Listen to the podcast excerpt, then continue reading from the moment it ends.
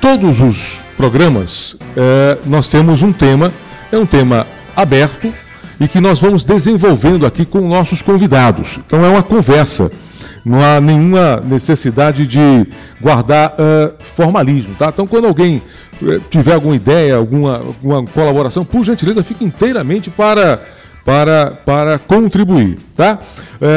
E o que mais me interessa nessa nossa conversa são as experiências profissionais, porque todos os convidados nossos são convidados é, de mercado, né? E Antônio Viana, um abraço, meu irmão. Ele vai esquecendo das coisas. que nada, isso acontece com jovens, com certeza, como nós. É, então, a gente vai estar sempre falando sobre essas experiências profissionais e também as experiências pessoais. O nosso objetivo é levar para o nosso ouvinte é, o mais real possível do mundo real. Né? Às vezes a gente assiste programas, ouve podcasts, eh, em especial, né, participa de palestras e o mundo é um mundo lindo e maravilhoso, né? ou, com, ou com pouco, poucos percalços, ou, né? ou então com grandes tragédias. E a vida não é assim. A vida é feita de pequenas tragédias, alguns percalços, mas grandes e pequenos sucessos ao longo do dia. Então a gente quer passar essa esperança para as pessoas. E esse é um tema que, para grande parte das pessoas, ainda é um tema muito distante, startups. Né? Então eu, eu, quero com vocês, meus amigos, é, e, com a sua colaboração, que está nos ouvindo aí no ônibus, em casa, no trabalho, na escola, na faculdade, não está de férias, né? Mas onde você estiver estudando ou não, né, ou trabalhando, né, é, que possa também colaborar com a gente sobre esse tema. E eu recebo aqui, tenho uma grata satisfação e agradeço desde já a atenção de vocês, ele aceita o meu convite, o Rodrigo Tavares, que é empresário e mentor em apresentação de alto impacto. Rodrigo, muito obrigado por você ter aceito o meu convite. O Eduardo Forte, diretor de planejamento da Talos, né? o Eduardo, nós temos hoje na mesa dois Eduardos, e o Eduardo Lima, que é o coordenador de inovação do Nutec. O Nutec, para os amigos que estão é, nos ouvindo, o Nutec é um dos centros é, de tecnologia mantidos na Universidade Federal do Ceará. Eu sou oriundo daquela faculdade, da, da, Universidade Federal, né? Iniciei na área de tecnologia, mas eu abandonei porque não era a minha praia. Eu fui na área de engenharia, de engenharia civil. O Nutec já existia e sempre foi uma referência, não só para a faculdade, mas para o mercado, como um espaço, né? um ambiente que cria uma ambiência extremamente importante, propícia para a, a, a inovação. Né? Então, Eduardo, é um, um, grande prazer receber você aqui. Eu vou dar um dado aqui e já faço a primeira rodada, é, pedindo que cada um se apresente brevemente na sua fala e, ao mesmo tempo, já aborde esse tema que eu, essa pergunta orientadora que eu vou mencionar. Eu tive acesso a uma pesquisa realizada pela Associação Brasileira de Startups, um levantamento que é, do ano de 2018, mas que foi publicado agora no início de 2019, eu não tive outro, outra informação mais recente. Se vocês tiverem, por gentileza, colaborem comigo. Né? E nessa, nesse levantamento da, da Associação Brasileira de Startups, o Brasil fechou 2018 com 10 mil startups. Startups, para as, para as pessoas que ainda não estão ambientadas com esse tema, é, são empresas pequenas, em geral de tecnologia, que estão iniciando um processo de entrada de mercado. E a gente vai abordar um pouco mais esse tema, esclarecer ainda mais para os nossos, nossos ouvintes. 10 mil. Isso representa um aumento de 100% em relação ao final de 2017, que foram 5.147 startups do Brasil. A pergunta que eu faço aos amigos é o seguinte: nós estamos em dois anos ou três anos de uma certa recessão no Brasil, né? incertezas, tanto econômicas quanto que políticas. É, qual foi, ou como é que a gente pode explicar esse aumento significativo de 100% em apenas um ano de novos negócios. Porque quem vai investir ou quem vai pensar em novos negócios, eu imagino, né, que vá pensando num futuro melhor, não é verdade? Né? Então eu quero que vocês se apresentem rapidamente, por gentileza, e digam: é, o cenário brasileiro está mais propício né, para o surgimento de startups? Eu vou começar aqui pelo Eduardo Lima, do Nutec. Eduardo, bom dia. Tá, bom dia. É, primeiro, obrigado né, pelo convite. É sempre um prazer conversar sobre inovação e empreendedorismo.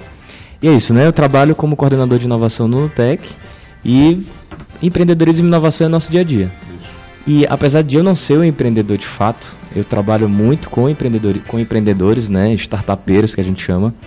E a startup, só complementando o que você falou, é um desenvolvimento de um negócio que visa resolver uma solução, né? Ele, ele soluciona algum tipo de problema, alguma dor, que que é, fala, alguma né? dor, é, e aí é, e, e, e, o que a gente também percebe lá no Nutec é que ser empreendedor aqui no Brasil não é fácil. Né? A gente tem uma taxa, uma tributação muito elevada, então são impostos muito altos que os, os empreendedores têm que, que bancar. Né? E aí a gente até isso, isso tem mudado, a legislação tem mudado e, e alguns incentivos para quem está começando tem melhorado a vida, né? Mas ainda assim é um desafio. É um desafio ser empreendedor aqui justamente por conta dos, da, dos, da alta dos impostos, né?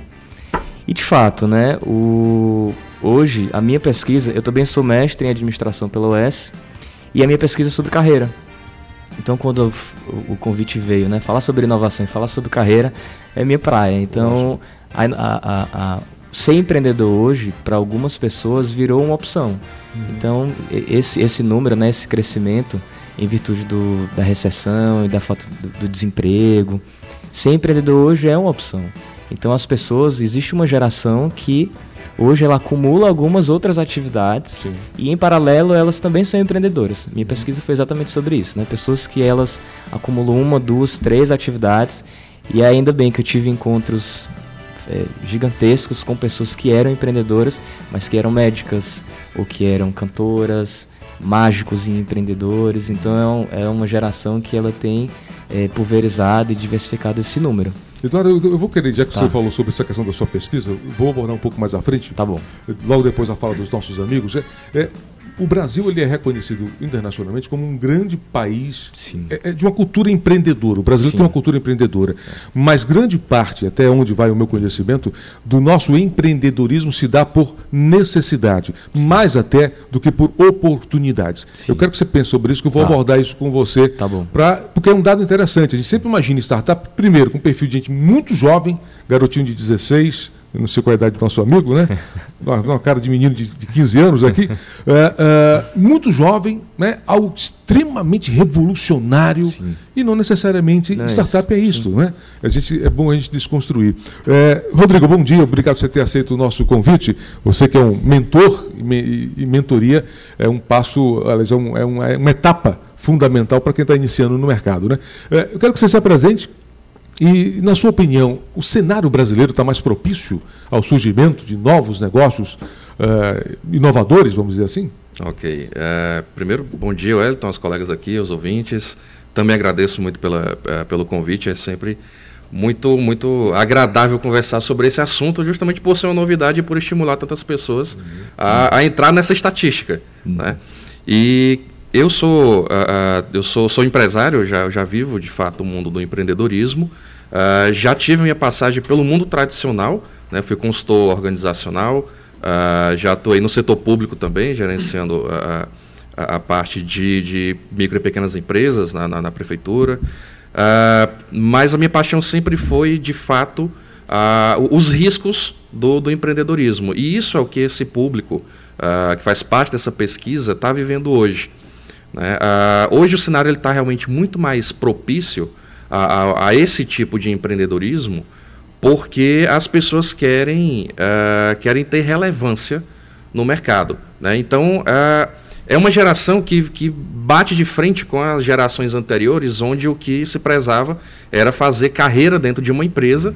Né? E o profissional de sucesso era aquele que ficava 20, 30, 40 anos uhum. dentro de uma mesma empresa. Né? Essa geração ela já uh, não tem mais essa paciência de estar sempre dentro do mesmo local fazendo a mesma coisa e nem sempre sabe de fato a relevância uh, do, dos próprios resultados. Né? Então eles buscam fazer isso fora, uh, buscavam fazer paralelamente, agora estão se dedicando. Né? E também existem aquelas várias outras pesquisas que mostram que o emprego ele está acabando, está reduzindo né? mas o hum. trabalho não. É, o fim é. do emprego e o novo mundo do trabalho. Isso. Então, uh, esses, esses, essas 10 mil startups que, se a gente for dar uma olhada, na verdade existe até um pouco mais. Com certeza. Né? Porque existem aquelas iniciantes que nem entraram ainda nesse, uh, uh, nessa, nessa pesquisa. E esse dado é só o, o dado de associados à, à, à, Associação Brasileira. E com certeza você tem um mundo aí enorme né? de, de outras tantas que não estão ainda é, mapeadas, vamos dizer assim. Isso, isso. Uh, e, e, a cada final de semana você tem um evento novo no Brasil, uhum. onde vai surgir né, uma nova startup que pode morrer com uma semana, mas que pode virar o próximo unicórnio, uhum. né? Uh, uh, e a gente não sabe disso, então o ideal é a gente poder apostar de uhum. fato nesse pessoal que está revolucionando, que está fazendo diferente, que está quebrando o, o tradicional. Né? Então hoje nós temos sim um cenário muito mais propício. Uh, nós temos players que estão incentivando muito mais, desde investidores a aceleradoras, mentores, pessoal que apoia de fato, grandes estruturas, eventos. Né? E tudo isso está mexendo com essa, com essa geração hum. que está cada vez mais inquieta, é mas buscando gerar resultado. O Rodrigo falou sobre o unicórnio, é uma pergunta que eu vou fazer para vocês depois, Sim. e vou explicar para os nossos amigos o que é esse bendito unicórnio. Não é aquela figurinha, aliás, tem até a ver, né? Deriva daquela figurinha do cavalo de um único chifre né? no meio da testa e tal, e a gente vai dizer o porquê. O, é, dessa associação e o que, é que significa é, esse unicórnio. Inclusive, em 2018, o Brasil passou a ter as cinco primeiras né, startups unicórnios. É, mas, mas, calma, isso é um tema para depois. Mas o Rodrigo trouxe uma coisa muito interessante, Rodrigo. É, você tem no mercado quantos anos? Eu já tenho 15 anos 15. no mercado. É, eu faço essa pergunta sempre porque eu comento demais aqui com os nossos convidados, para os nossos ouvintes, que nenhum profissional consegue se estabelecer minimamente no mercado, nenhuma empresa consegue se estabelecer minimamente no mercado com menos de 10 anos. Uhum. Há necessidade de um amadurecimento. Então, a primeira questão é que a gente comece a repensar é, aquela figura que se dá, startup, o, o rapazinho jovem, que parece que estava ontem na faculdade e, e hoje está ganhando milhões. Uhum. Não é? Há um processo, chama-se processo de amadurecimento. Uhum. Isso é da natureza, das pessoas, da natureza e dos negócios. Então não, ninguém pula essa etapa do amadurecimento. Né? E é interessante o que você comenta, porque na minha geração, eu sou o mais velho da mesa, com absoluta certeza, somando a idade dos, dos cinco aqui, não, é, cinco aqui, vai dar mais ou menos a minha, tenho 52 anos, a ideia nossa de sucesso era segurança. É. Quanto mais tempo você passava na empresa, mais sucesso você tinha. Porque, é. né, você não, como, diz, como disse um. Carreiristas, né? É, como disse um ex-ministro do Trabalho, um bom tempo atrás, você era imexível. Uhum. Né? Ninguém mexia com você. Né? Mas hoje não. O sucesso ele, ele passou a ter um outro, um outro aspecto, que é o resultado. Uhum. Que é o resultado financeiro, que é o resultado do bem-estar, que é o resultado da junção da missão do negócio com a minha missão como pessoa, né? É a questão do, do de, de, valer ou não a pena. Então, tem outras variáveis para a medição de sucesso que a geração passada, e não, é, não faz tanto tempo assim, uhum. é, vivia. E hoje né, é, é demodê, né? Não, não, não, cola, não é moda, não, não faz mais sucesso. É, Eduardo Lima, coordenador, ah, Eduardo Forte, diretor de planejamento da Talos. Eduardo, muito obrigado por ter aceito o convite. Quero que você se apresente para nós, por gentileza. E você concorda com os nossos amigos? Hoje nós temos um ambiente mais propício a, a, ao surgimento né, e a, ao crescimento de startups no país? Bom dia, Wellington, e a todos aqui que estão, e os nossos ouvintes. E sim, eu concordo plenamente. É, o que é que eu percebo, na verdade, isso? É que o nosso ambiente hoje, é como você falou, Wellington, ele mudou realmente o, paradigma, né? Uhum. A antiga geração tinha essa questão do, do, da estabilidade. A geração atual não quer estabilidade. Ela quer, na verdade, se encontrar, se identificar no que faz. Uhum. E daí a startup é essa, essa, esse caminho que ele encontrou para conseguir é, aplicar o que ele percebe como valor e impactar a sociedade da forma como ele acha que deve ser impactada. Então, assim, é. esse acho que é o, é o principal ponto, né? E é, falar um pouco sobre mim. É, eu estou na startup, eu estou na Atasa, junto com o Arthur, na verdade, meu sócio. É, nós somos uma solução de atendimento digital. Então, essa nossa startup está bem vinculada a essa questão mesmo de TI, de tecnologia, com esse uhum. foco mesmo de conseguir trazer é, esse viés de otimizar o teu negócio, otimizar é, o teu atendimento através de solução tecnológica e o quanto, e quanto mais menos burocrática possível for. Dá um exemplo, Eduardo, do que é uma solução é, é, digital, tecnológica, para as pessoas entenderem melhor o, o negócio de vocês. Vamos lá. É, hoje, num ambiente. Pode citar, pode citar o nome de cliente se você quiser, não Perfeito. tem problema nenhum. No ambiente hoje tradicional, eu tenho um atendimento para marcação, por exemplo, de consultas. Enfim, certo. eu tenho um atendente que vai, enfim, vai me atender, vai fazer essas perguntas, etc. E tal. O problema disso é que eu posso ter uma série de custos maiores com o atendente de primeiro nível por perguntas básicas. Certo. Que hoje uma inteligência artificial consegue me trazer soluções. Eu consigo hoje reduzir custos em termos de pessoal, trazendo todo. É, se eu treinar a minha inteligência, minha solução de atendimento, uhum. de tal forma que ela consiga responder as perguntas básicas, eu consigo já é, garantir uma padronização do atendimento, eu consigo garantir redução de custos em termos de pessoal. Isso é um pequeno exemplo, né? Legal. Como também a gente consegue, é, vamos dizer assim, criar todo um fluxo de atendimento garantindo que as percepções, que a minha minha, meu cliente pede ou fala naquele chat, por exemplo, eu consigo entender o que ele está querendo e dar direcionar ele para o, caminho correto. Uhum. Por, enfim, interações, emoções, etc e tal. Então, assim, com esse viés eu consigo é, trazer o fluxo muito mais prático e direto para onde eu quero direcionar o meu cliente. Acho que esse é um ponto mais que é chave nesse negócio, por Bacana. exemplo. E você citou uma coisa interessante, Eduardo, é, Eduardo 2, Eduardo Forte, é, sobre essa questão. De, é uma geração que quer resolver as dores a partir do que ela acha como deve ser resolvido. Exatamente. Porque no meu tempo só tínhamos apenas uma solução. Até uma brincadeira, uma piada, né? Que dizem que você entra, entra numa determinada empresa de aviação e, e, e a, a, a, aeromoça pergunta, né? Se o senhor quer jantar, né? E aí o cidadão pergunta, quais são as opções? São, sim ou não. Né? Você não tem opção nenhuma. Era o meu tempo. Então você ou quer jantar ou não, você quer barrinha de cereal. Mas hoje não, hoje você tem uma diversidade de possibilidades de soluções. Né? que antes era inimaginável. Né? É, é, é muito bacana pra, sobre essa questão. Eu participei recentemente de uma, um determinado evento em que estavam eh, era sobre transformação digital, estavam quatro palestrantes. Dois montaram aqui no Ceará uma, uma incubadora, vamos dizer dessa forma, ao mesmo tempo uma aceleradora. Incubadora é aquela que é, incuba, que recebe a empresa, o, o jovem que está querendo ter uma ideia. Né? É, então a incubadora ela recebe aquele, aquela pessoa, aqueles jovens, e, e oferece condições mínimas para que ele possa iniciar ou desenvolver a sua, a sua ideia. Vai me corrigindo aí, tá, Leonardo? Lima. Né? O Lima, chama Lima. Tá? tá? Ah, então, é, começa a, a, dar as minhas condições. Você fazer na sala da sua casa, perturbando o é. movimento de casa, você vai para a incubadora. Sim. A aceleradora é que dá outras condições para que você possa acelerar, o próprio nome diz, né? Que você possa aumentar o, aumentar o crescimento, né? Incentivar o crescimento da sua empresa, né? potencializar, para que você possa fazer o outro passo que é ir para o mercado e, e, testar no mercado, né? Sim, é isso. E tinham dois, um, um jovem aqui de, de Sobral é, que montou uma empresa na área de tecnologia em São Paulo. Uhum. E atende a várias multinacionais. Uhum. E um, um vice-presidente de tecnologia de uma determinada rede de, de, farmácia que está em todo o país. Uhum. Para não citar o nome dele. Né? Muito bem. E foi perguntado pela plateia qual era o principal desafio da área de tecnologia, uhum. né? Da informação. E os dois foram unânimes. É uh, atrair e manter talentos. Uhum.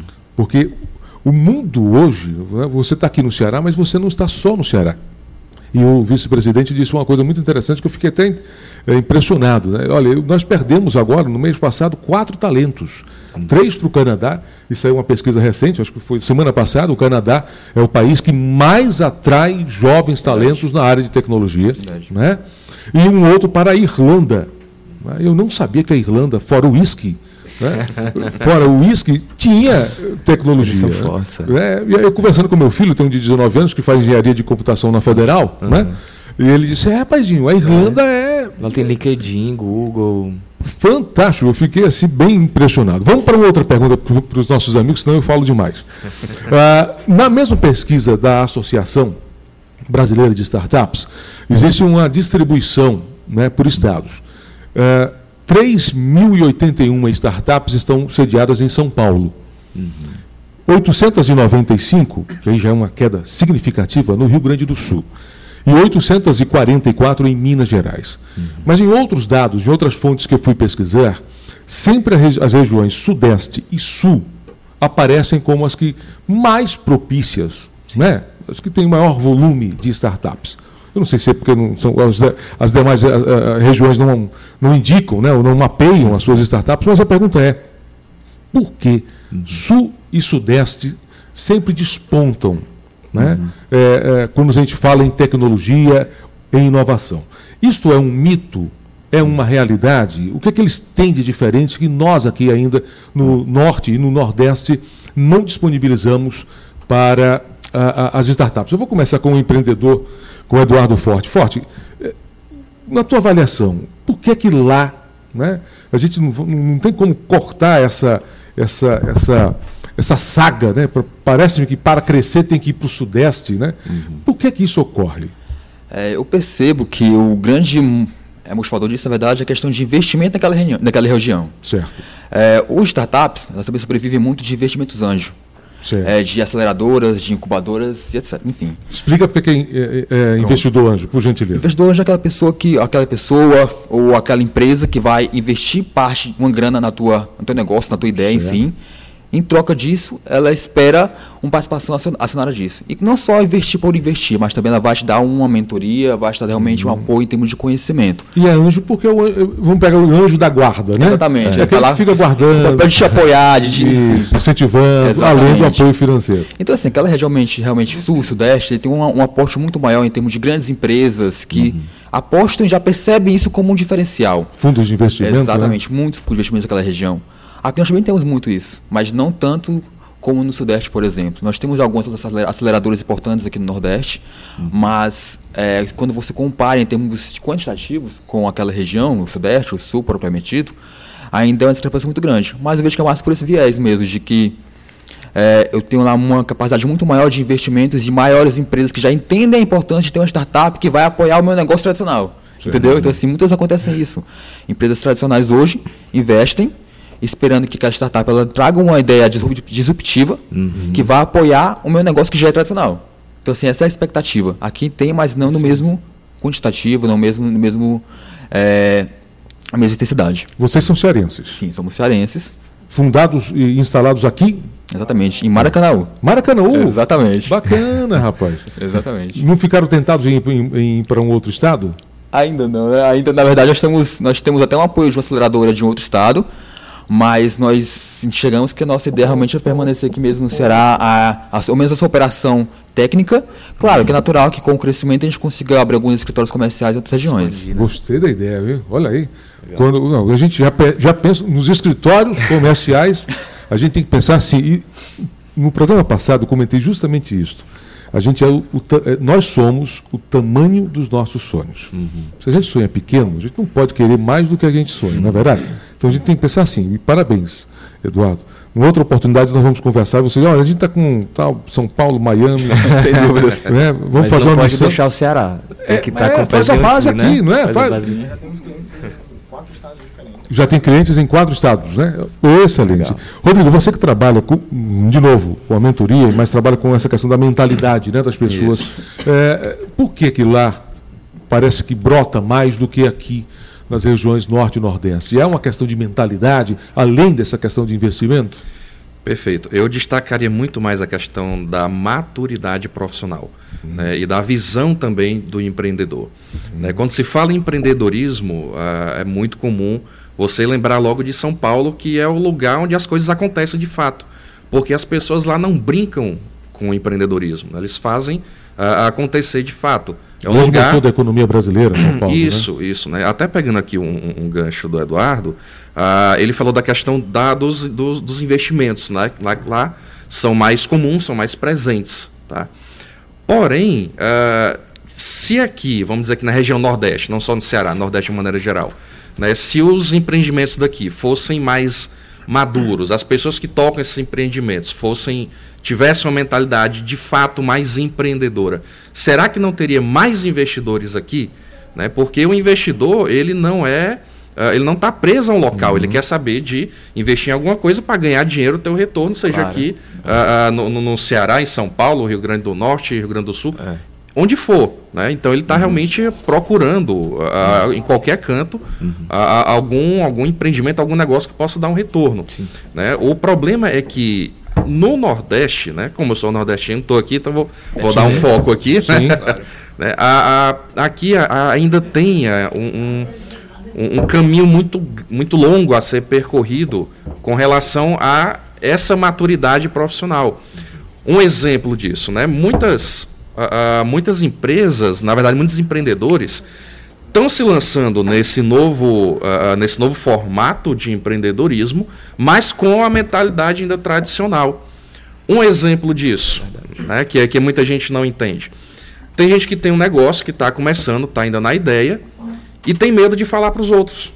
Porque ainda tem essa, essa, essa mentalidade de que, pô, se eu falar, alguém vai copiar. Vai pegar a ideia, né? Patrimonialista, né? Minha ideia. Isso, É. né? Porque ele quer dizer que a, a ideia dele, e às vezes ele não bota pra frente, não leva pra frente de jeito nenhum, a ideia morre, vai pro caixão com ele, mas ele nada, quer né? dizer que tem uma ideia de um milhão de dólares, essa ideia não acontece nunca.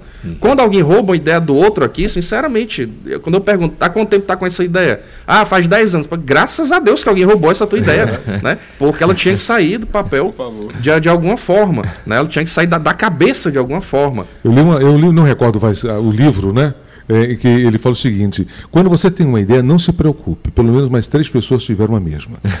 Né? a, a grande diferença é que talvez alguém tenha tido a coragem ou menos medo né, de pôr em prática, colocar, fe- de fazer o teste. Né? Totalmente. E a Caso gente tem o, o- o- grande eh, ditado né, no meio das startups de que uma ideia não vale nada. É verdade. Antigamente acreditava-se que a pessoa que tinha ideia que era, era que a pessoa a pessoa muito valiosa, né? Porque tinha ideia de tudo. Hoje quem tem a ideia não está valendo nada, É verdade. né? Quem vale é quem executa, tá? Então a gente precisa largar ainda mão desse ah, ah, desse pensamento muito ah, muito tradicional, muito arcaico, né? De que poxa, eu tenho uma ideia, então tudo tem que ser meu, tem que estar aqui comigo, só eu posso executar. Um outro exemplo de que, do que funciona muito bem em outros lugares E aguarda a votação na Comissão de Constituição. esse apego ao, a- ao próprio empreendimento. Né? As startups, um, um dos, um dos maiores níveis que a startup pode, pode alcançar é o de vender o próprio negócio. abraço para você e o comando Está valendo tanto, A prática só será permitida se houver consciência. né? Maior, às 8h26, mas volta. o maior percentual, né? E, e quanto que as pessoas aqui no Nordeste ainda têm esse apego de posso passar para outro e tal. Ah, mundo, se você for, se você for, for dar uma olhada, né, um grande nível da maturidade que um grande investidor, uma grande empresa, até mesmo um grande concorrente, chega para dizer, poxa, você é muito bom, eu quero comprar. E aí a pessoa muitas vezes você se torna executivo da própria empresa que você criou, não sendo mais sua. Não, não há nenhum demérito em relação a, a essa questão. Rodrigo, isso isso que você está falando é interessante. Eu comento com alguns empresários com os quais eu vou apresentar um trabalho, algum projeto, né? É que a- para mim existem, existem três níveis. Às vezes a gente fica no primeiro que é da ideia. Rapaz, eu estou com uma ideia de um negócio. É, Tá, mas o quê? Não, é, é assim, assim, tá, mas começa quando? Não, é para fazer o quê? Onde? Não, é só ideia, como se bastasse, né? Eu digo, existe a ideia, existe a proposta, é quando você dá um mínimo de concretude à ideia que está na cabeça, você bota no papel. Mínimo, é o rascunho. E há o terceiro, e que é o mais importante, eu só trabalho nesse ponto, que é do projeto. Que é você fazer efetivamente uma descrição muito mais pormenorizada, eh, inclusive de investimento, de taxa de retorno, perspectiva. Né? Então a gente teima, ou, ou ainda permanece, por falta também do- do nosso processo de educação, a gente não é. A, gente não é, é- é- é- é educado para isso, ficamos apenas no primeiro nível, né? que é apenas no nível da, da ideia. Antes de, de ter aqui a informação, a, a reflexão do Eduardo Lima, vou fazer só um breakzinho, vai entrar aqui uma, uma chamada de um parceiro aqui da, da Rádio Cidade. Gestão e carreira. Aqui na Cidade AM 860. Sábado, dia 20 de julho, você não pode perder a super promoção da Faculdade CDL na Praça do Ferreira. De 8 às 11 da manhã, você pode fazer a sua inscrição gratuita em um dos cursos e ainda ganhar dois cursos de extensão. E tem mais, levando um amigo, o namorado, a namorada, o esposo ou a esposa, você só paga uma mensalidade durante todo o curso. Isso mesmo, paga um e estudam dois. É neste sábado, dia 20 de julho, na Praça do Ferreira. E você confere tudo ao vivo, simultaneamente pelas rádios Atlântico Sul FM, Jovem Pan FM 94,7, 89 FM, Cidade AM 860. É o Sincronicidade, mais um produto do Grupo Cidade de Comunicação. Você está com Wellington Nunes. Então, voltamos aqui, vamos voltar, vamos retornar no nosso diálogo aqui, a nossa conversa sobre startups e depois da participação do Rodrigo. Deu certo, Rodrigo? Algum, algum outro dado que você queira falar? Vamos Não, ok, gente. Beleza? Continua. A gente fica para conversando, tá certo? Aqui não é uma conversa é, entre amigos. Eduardo, é, Eduardo Lima, né? Eu. É isso, pronto. Eduardo, a gente tem, é, o Ceará é- é- é é, reconhecido como grandes alunos que passam em concursos importantíssimos, como o ITA, inclusive recentemente a FIEC eh, iniciou um projeto, se não me recordo, o, o nome era esse, 12 Apóstolos, alguma coisa assim, para tentar atrair alunos do ITA, cearenses, o INE, que é o Instituto eh, Militar de Engenharia, ITA, Instituto Tecnológico da Aeronáutica, e tantos outros, né? Por que, você que é o nome da academia, o nome que está lidando com inovação, por que, que nós geramos tantos cérebros, tantos talentos para fora, né, e a gente não consegue mantê-los? né? Tem a ver com esse dado eh, que eu trouxe agora da Associação Brasileira de Startups, mais startups fora do que aqui dentro? Tá. Eu acho que, que respondendo isso é um pouco de tudo que a gente conversou já, né? Só um parênteses, eu concordo com o Rodrigo sobre essa questão da ideia. Eu acho que a ideia tem que ser tipo um passarinho que você fala e ela pode ser que ela pouse em outro lugar, pode ser que ela retorne, né? Mas o que, que acontece na academia? É um desafio. Primeiro é um desafio você entrar num programa de pós-graduação estrito senso, né? Aqui no Ceará. Aliás, no Brasil inteiro, né? É um desafio você continuar no programa, porque por falta de investimento mesmo é, do governo em relação a isso, às bolsas, né, que é muito complicado. E aí, o- o- quando você sai da academia, né, e aí credenciado a lecionar, ou ser pesquisador, a gente percebe que o mercado não está preparado. E não é preparado no sentido de não ter, não, não ter algo pronto para você atuar. É, como a minha pesquisa também foi sobre carreira, o, o que a gente conversou aqui, né, o modelo ele de fato ele está mudando.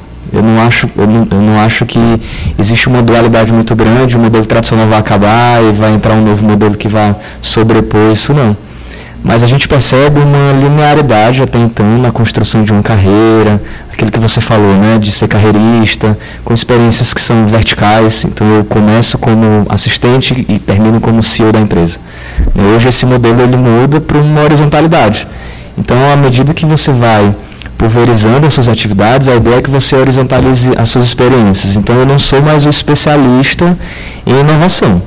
Eu sei falar sobre inovação, mas eu também sei falar sobre comercial, eu sei falar sobre financeiro, eu sei dar aula. Então você é, é, horizontaliza as suas experiências. O que, que acontece? É, e aí é um, um- um- um compartilhamento muito pessoal né, de alguns amigos que terminaram comigo o mestrado e de outras pessoas que eu conheço.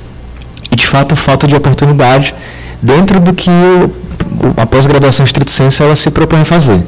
E aí são pessoas que vão de fato para o Sudeste, né, que vão para São Paulo, ou que vão para o exterior tentar alguma outra oportunidade. Esse rapaz que eu falei de Sobral, né, que estava nesse evento que eu participei, é, conversando à parte com ele, ele disse, olha, eu, eu fiz a minha a engenharia de computação aqui na Federal, apresentei um projeto para o mestrado, mas era, era uma pesquisa aplicada, Sim. só era pesquisa pura, eu fui para Pernambuco, já lá ficando mais perto, e de Pernambuco eu fui para São Paulo. São Paulo. né? E quando você faz essa, essa, essa análise, até que a academia também não está preparada para incentivar a pesquisa aplicada. A diferença para os amigos entenderem é que a pesquisa pura é aquela pesquisa que não necessariamente ela tem num horizonte curto de tempo uma aplicação. Né? Eu pesquiso da ciência, né? É, isso, que é fundamental. Em geral são modelos matemáticos que a gente não usa no dia a dia nosso, mas que com certeza no futuro muito breve vai ter uma utilidade. Né? A forma- formação das nuvens, aquela coisa tal. Sim. É uma coisa, o bater das asas da borboleta, manca, o que vale. Mas tem relevância e é fundamental. Sim. Né? Os grandes países têm Precisa. grandes centros de, de, de ciência pura. A aplicada é aquele que o cidadão diz, olha, eh, como é que eu posso desenhar melhor o formato de uma roda? Me veio a isso aqui na cabeça, né? Ou de uma calçada para propiciar tal. Então é algo que você vai aplicar com a sua pesquisa amanhã. Né? E, é- e eu noto que na nossa academia, no meu acadêmico brasileiro, há uma certa aversão a essa questão mais aplicada, porque parece que você está vendendo conhecimento para o mercado. Né? Mas não se desenvolve nenhuma economia se não tiver essa aproximação. Sim. Né? Então, eu, eu- eu- eu- concordo com você, mas eu quero também que você faça essa, essa, essa análise. Se, A academia está mesmo ainda muito distante do campo real da economia, cara. Ô, Wellington, é, existe um, um distanciamento. Hoje eu percebo que existe um distanciamento entre ciência e prática. né? Entre academia e mundo privado. Mas eu acho que isso também tem mudado. E aí eu vou defender um pouco o programa que eu fiz, por exemplo, que foi na UES, né? o programa de administração da UES, que é o PPGA. Os professores, eles, eles. E aí eu também fiz um estágio dentro do programa em São Paulo. Eu passei três meses na FGV, que é considerada a melhor escola de administração da América Latina. Fundação Getúlio Vargas. Da Fundação Getúlio Vargas. E aí o que eu percebi é que o nível, né, digamos assim, dos professores, os nossos são excelentes. Os, os professores que eu tenho na, na- que eu tive, né, a chance de, de encontrar lá na UES são excelentes e, e eles concorrem no mesmo nível com os, os professores de São Paulo. Mas, de fato, existe um distanciamento ainda entre a pesquisa ser aplicada dentro do campo profissional. Porque muitos dos professores, e aí é um- um- um- um- uma forma como eles construíram a própria carreira, suas escolhas. é, e, e- e alguns de, de não ter tido esse, esse tato, essa experiência com o mundo privado. E é claro que eles vão ficar no campo onde eles conhecem do conhecimento, campo da teoria, do, do- do- da, da, da ciência, né, digamos assim. Eu, quando fiz o meu mestrado, eu me envolvi em determinados embates acadêmicos com professores. É, eu tenho certeza absoluta, eu não vou mencionar em qual foi a instituição, não, foi pública, foi pública, tá certo? É, se der uma banca de revista, ele fecha com uma semana. Mas no campo teórico é fantástico, né? Então, eu- e a minha indagação com ele, que era para o meu crescimento acadêmico, era isso. Olha, essa, essa- teoria que você está trazendo do livro lá dos Estados Unidos, e tudo, mas não bate com a realidade. Então não é porque é um, um gringo, Eles né? não podem se fechar também numa elite, né? A elite do conhecimento. Você quer um dado outro dado muito interessante para você, eh, não vai ser bem exato, né, mas para você registrar uma patente aqui no Brasil, né, patente é quando você tem uma ideia, um uma sacada de algo novo, aí você vai ao Instituto Nacional de Propriedade Intelectual, o INPI, e faz um registro né, de um software, de um, de um produto qualquer, tal, de um nome. Eh, eh, são mais de três anos, mas eu acho que esse dado é, é- é- é muito mais do que três anos. E é caro, né, também. Muito caro. E eu tive a oportunidade no ano passado de um determinado evento aqui em Fortaleza, eh, conduzido pela, pelo Sindicato da Construção Civil, veio um empresário chinês e que ele, ele, ele como ele pessoa física, porque não foi nem pela empresa, ele tinha mais de 3 mil patentes. Né? Então assim, eh, do, do mínimo, do, do- do- do parafuso que era específico para uma determinada função. Né?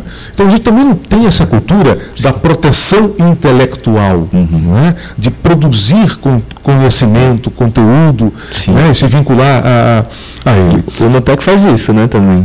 A gente trabalha com, com parte de propriedade intelectual, né, de registros de marcas e patentes. Então qual é a média do, do- de registro do. Você É. vai ter esse dado mais real do que eu.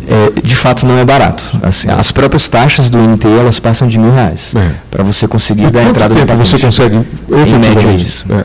É que você muito- falou. é muito tempo. Mas é tão importante você ter uma instituição de, de respaldo né, que já trabalha com isso para fazer o acompanhamento. Com absoluta certeza, né? Dá mais confiança. Nós falamos aqui sobre a questão de investimentos nessa nossa rodada, e o Rodrigo já falou na, na primeira fala dele sobre os unicórnios. Né?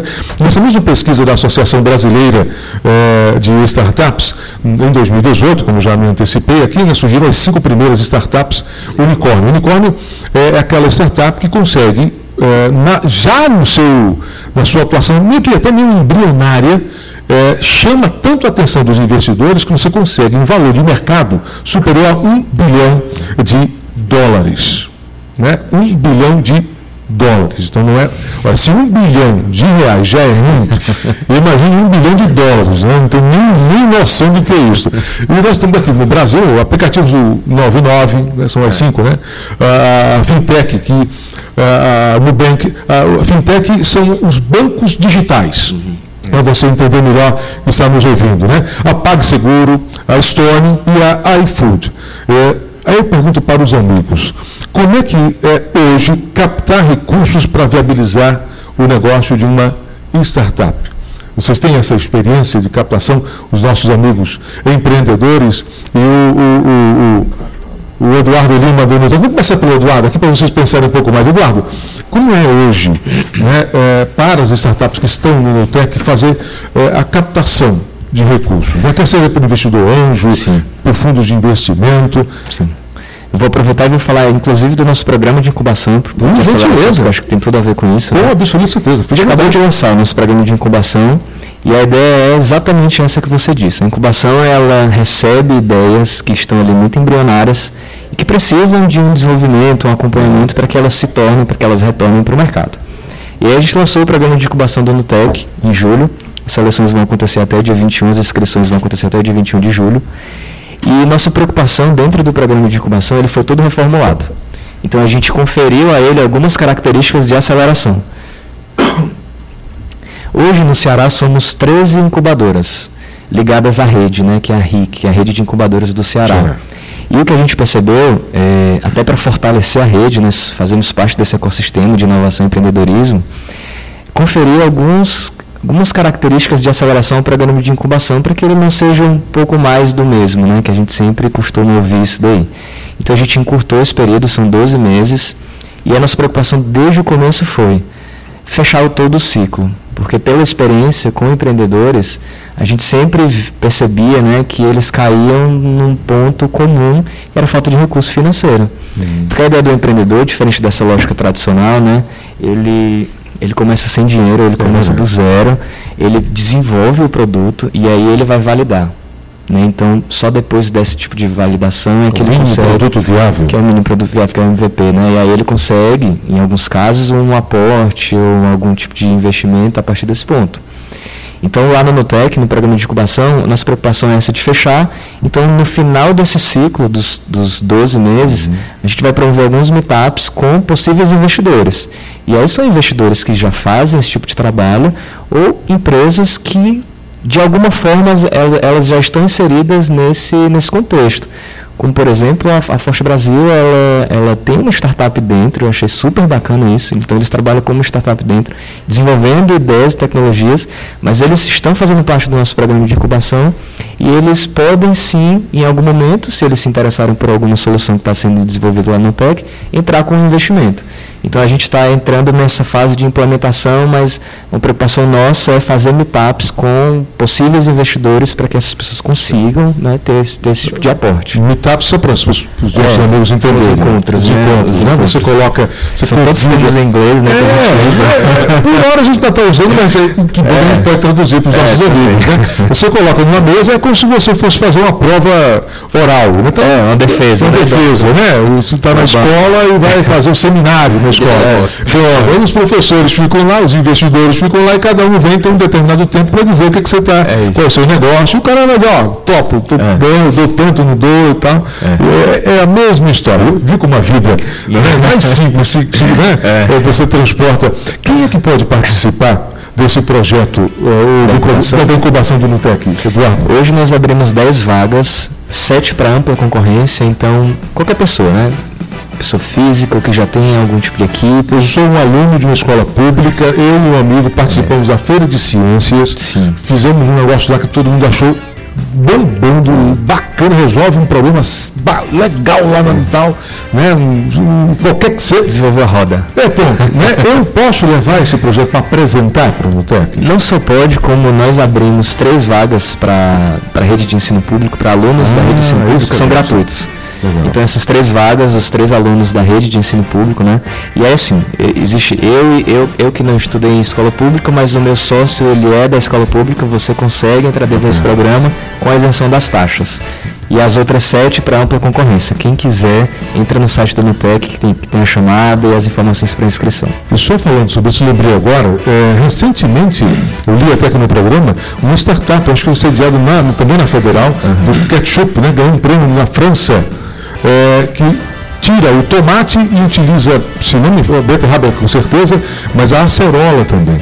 Sim. Né? Então, é. assim, ganhou um prêmio internacional, ou seja, é. repensou um alimento tradicionalíssimo, né? É. Que é um molho de tomate, né? A partir de outras coisas que são regionais nossas, né? É muito. Até na US saiu um outro, um outro, um outro produto que foi do coco. O cientista fez um creme que é cicatrizante para quem tem diabetes. É. Tem muita coisa para a gente ah, pensar. É, com, com, ah, com certeza. Eduardo Forte, da Talos. Eduardo, quando você iniciou, você contou, vocês contaram com algum tipo de investidor anjo? Como é que foi essa captação? Como é que vocês, eh, no diálogo com outras startups, percebem essa, essa presença ou ausência de investimento para os, pequenos, para os, os negócios, é, os negócios iniciantes? Perfeito. Então, na verdade, nosso início até começou mesmo com o Arthur como meu sócio. É, eu tenho um pouquinho depois, na verdade. A grande ideia veio do Arthur. É, foi para investimento próprio, inicialmente, e depois nós buscamos editais, como o próprio FUNCAP. E lá nós conseguimos um, uma, uma, uma grana, enfim, para poder fazer nosso processo de, de início, vamos dizer assim, né? Reestruturar realmente nosso negócio, como deveria ser. E a lição maior é essa, é para conseguir esses editais, para conseguir esse processo de incubação, aceleração, o ideal é você ter um modelo de negócios minimamente pensado. A ideia é importante, mas você precisa pelo menos estruturar. O que você pensa nessa ideia, como você precisa de aplicar de forma mais prática. Então, assim, o MVP é o principal ponto, vamos dizer assim, essa questão da, de como eu posso aplicar isso na vida real. Né? Acho que esse é o principal ponto para você, daí, a partir disso, buscar apoio em aceleradora, incubadora, investidor anjo, ou enfim, Vai, vai no banco também, é possível, enfim, tem uma série de, de, de, de possibilidades. Mas a necessidade é essa. Hoje a Talos, ela possui também um processo de aceleração, nós somos acelerados pela Condições Leves, que é o principal, a principal aceleradora, na verdade, né, do Porto Digital lá de Recife. Hum, legal. Sim. Com outro polo, né? Exatamente. Lá realmente tem lá é uma questão bem interessante. Assim, né? Você tem uma. O Recife Antigo é basicamente respira inovação. Então, assim, tem, isso acontece de forma muito intensa por lá. E nós conseguimos essa aceleração muito nessa, questão mesmo. Fomos a eventos de startups que acontecem no Brasil no, todo ano, enfim, para fazer nosso pitch, nossa venda do negócio. Aquela pequena conversa de 3, 5 minutos para dizer o que é que a Taos é e o que, é que ela se propõe a fazer. E daí submetemos a, em empresas que estão lá no evento. E algumas podem entrar em contato, outras não. E ao entrar em contato, a gente vai realmente buscar é, nos apresentar em termos de modelo de negócio. Então, assim, acho que esse é o caminho que tem que ser, tem que ser seguido, na verdade. É buscar sempre eventos, é, programas de incubação, aceleradores, que durante todo o ano você, você consegue achar editais, enfim. E vai submetendo vai submetendo, desde que você tenha pelo menos estruturado o um mínimo né? a, a, ideia do que, é que o negócio pretende. Não, a ideia é muito importante, mas a ideia é mais como aquilo vai ah. se encaixar na, no dia a dia, né? Como é que ela se aplica, né? Exatamente. Me permita só, Eduardo, a FUNCAP é a Fundação Cearense de Apoio à, Pesquisa, né? Que volta e acho que todos os anos abre um edital para, para, fazer aporte de recursos. E o, pitch que, que, o Eduardo fala é isso mesmo, aquela, é, aquele semináriozinho que você fala em 3, 5... No máximo. É, no, negócio. É, se você está muito bem estruturado, sabe bem mesmo, você se dá bem. Agora, se você tem alguma dúvida, é, pode dar meia hora que você não sai nem de canto. Né? É, e, Rodrigo, o que, é que você tem é, de reflexão sobre essa questão né, é, de captação de recursos para, para, para startups. Né? É, pelo que você ouve né, no, teu, no teu trabalho de mentoria, nas suas palestras, para mudar a mentalidade dos empreendedores e dos, e dos iniciantes, né? O que você tem ouvido sobre isso? Qual é a queixa, a dor? Pronto, vamos lá. Uh, eu acho que a maior queixa, eu não vou nem dar a queixa do as, as, dores das startups. Me permita uhum. falar das dores do investidor. Sim, por favor. Certo? Ah, é do outro lado da moeda, né? Uh, digo isso porque uh, recentemente tive uma experiência maravilhosa dentro do Mina que é o núcleo de, de inovação, uh, que fica hoje lá na onde era a antiga Bolsa de Valores. Uhum. Né? E ela é uma Venture Builder, que é um, um tipo né, de investimento que na verdade ela faz uma ponte né, entre as startups e os investidores. Uhum. Né? Venture Builder não é o próprio investidor. Né? Uh, mas uma coisa que eu, que eu aprendi na prática né, convivendo com, com, esse mundo, já do lado de quem está desenvolvendo as startups e lidando diretamente com o investidor, é que a startup ela não tem que se preparar somente para buscar investimento. Essa, essa é uma outra mentalidade que nós temos aqui que nos deixa um pouco em desvantagem em relação a, a aquela nossa conversa que a gente estava tendo, né? Sul e Sudeste, tá?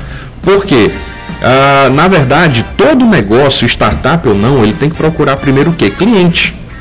Então ele tem que ir atrás de tornar o negócio dele realmente viável, né? porque a ideia não, tá, não traz retorno. O MVP não traz retorno. É um teste. Né? Ah, o, o, que é, o que é que de fato te garante alguma coisa? É quando você valida.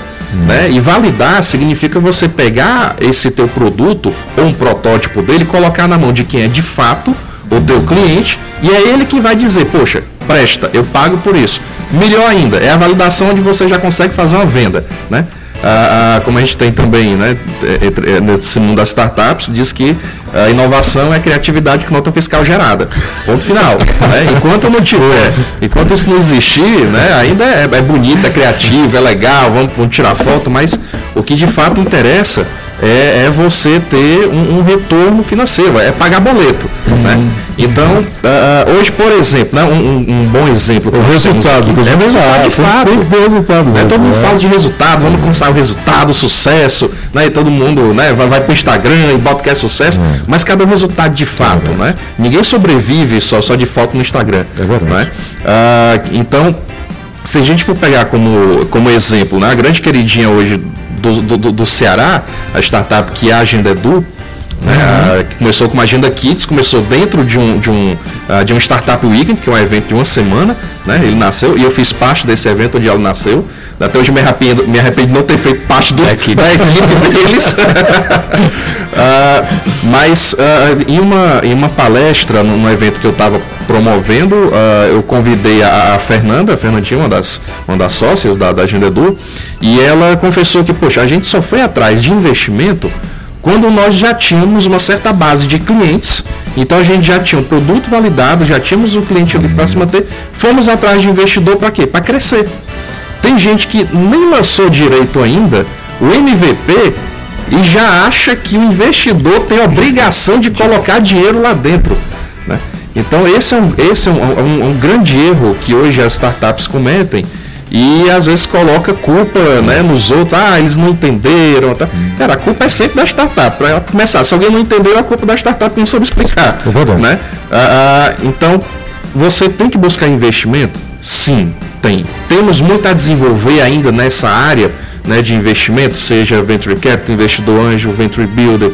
Ah, aqui no Ceará, sim, temos muito a desenvolver. Mas antes disso, a gente ainda tem que desenvolver muito a, a própria mentalidade e atuação das startups que tem que, primeiro, construir um produto, tem que ter produto, né? tem que validar, tem que ter cliente para depois sim querer crescer e aí é hora de buscar investidor. você me permite uma contribuição, tem um Claro. ditado norte-americano, né? É, tem coisas, de lá a gente tem que copiar as coisas que são boas. Não tem, muita coisa que não presta para nós, né? Mas ele diz o seguinte, num ditado popular, ele diz, olha, não há almoço de graça. Isso. Então, eu, contribuindo com essa sua mentalidade, eu já ouvi também de algum- alguns pequenos empreendedores, né? Eu falei assim, mas o cara quer entrar, aportar. Não, ele quer também parte do negócio, mas é claro, né? Então você aporta, é, é recurso oneroso. Você recebe, mas tem que dar resultado para que outros se tenham seu retorno da aplicação. Né? É um pouco daquela, aí é uma, uma variação muito minha, que nós temos uma formação eh, muito pensando em alguém que vai prover. É o Estado é um Deus. Né? E não é. O Estado ele tem que ser um indutor, uma incubadora, uma aceleradora, ela induz, mas ela não vai prover o crescimento da sua empresa. É você que tem que botar, arregaçar as mangas, mandar buscar clientes, divulgar, testar, completar. Né? A- Se me permite, Eu não, por favor. até para complementar isso que você está falando, a- a- o, o estágio da, da, de maturidade comercial da startup influencia até mesmo a quantidade de investimento Sim. que ela pode receber e o quanto que ela pode oferecer também de equity, né, de participação Uhum. societária. A gente vê muito algumas pessoas fazendo cálculo que vem não sei da onde, né, que diz, ah, eu quero 200 mil né, por 10% da startup. Aí o investidor faz um, um, um, um, cálculo rápido contrário, né? E pergunta, poxa, quem foi que disse que a tua startup vale 2 milhões, né?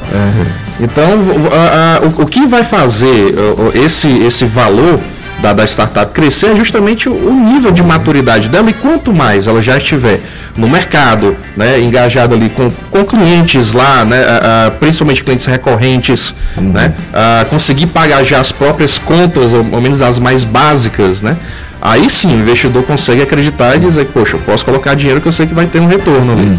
Meus amigos, nós já estamos já nos encaminhando para o final, sete minutinhos para terminarmos aqui.